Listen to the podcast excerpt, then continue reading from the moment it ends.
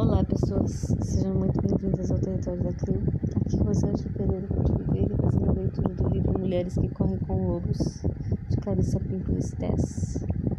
E hoje seguimos com a raiva legítima.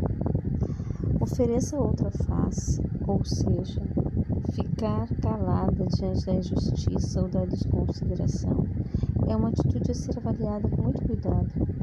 É uma coisa usar a resistência passiva como uma arma política da forma que Gandhi ensinou multidões a fazer. Já é bem diferente o fato de a mulher ser incentivada ou forçada a se calar para poder sobreviver a uma situação insuportável de poder corrupto ou injusto na família, na comunidade ou no mundo. As mulheres, nesse caso, são isoladas da natureza selvagem e seu silêncio não é de serenidade, mas representa uma enorme defesa para não sofrer violência. É um erro que os outros consideram que só, pode, só porque a mulher está calada, isso quer dizer que ela aprova a vida que leva.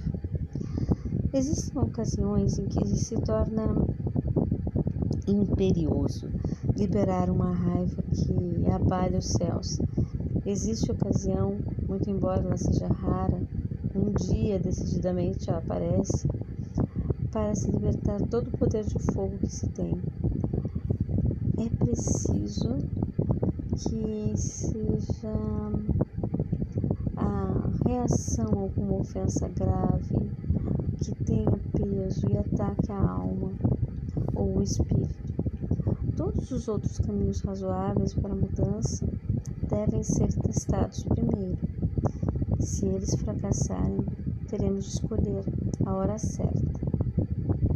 Existe, sem a menor dúvida, a hora adequada, adequada para soltar a raiva a todo vapor.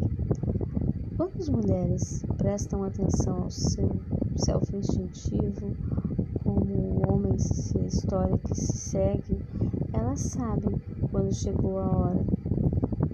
E nitidamente ela sabe e age de acordo. E é isso, é certo. Certíssimo. Essa história vem do Oriente Médio. Versões dela são contadas pelos sufis, budistas e hindus. Ela pertence à categoria da história que trata da realização do ato proibido e censurado com o objetivo de redimir a vida.